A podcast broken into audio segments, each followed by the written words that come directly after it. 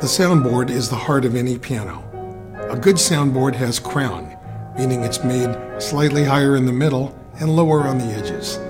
This crown transforms the energy of the vibrating strings into the music that you hear. The weight of the strings pressing down on the bridge exert forces that want to flatten a soundboard. A flat soundboard has weak tone and limited sustain and projection.